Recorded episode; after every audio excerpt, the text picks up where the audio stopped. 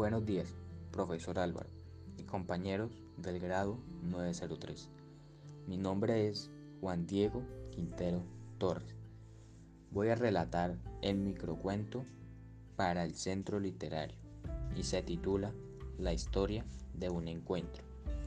Beto y Belinda se encontraron un buen día en el camino que conduce a sus fincas.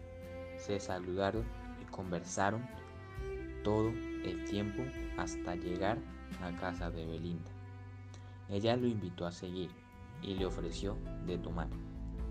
De repente Beto se levantó de la silla donde permanecía sentado e intentó coger y besar a la fuerza a Belinda, haciéndole recordar de inmediato a esta aquellos tiempos de amoríos que habían tenido antes. De inmediato, ella lo golpeó con la rodilla y lo lanzó a un lado de la sala.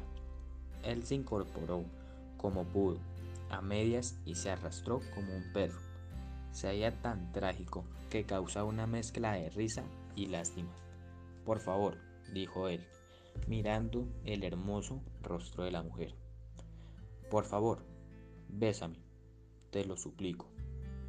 Dame un beso, Claro que no, imbécil. Te burlaste de mí. Me engañaste. Me hiciste quedar como una tonta. ¿Lo recuerdas? Por favor, te lo suplico. Eso pasó hace más de 500 años.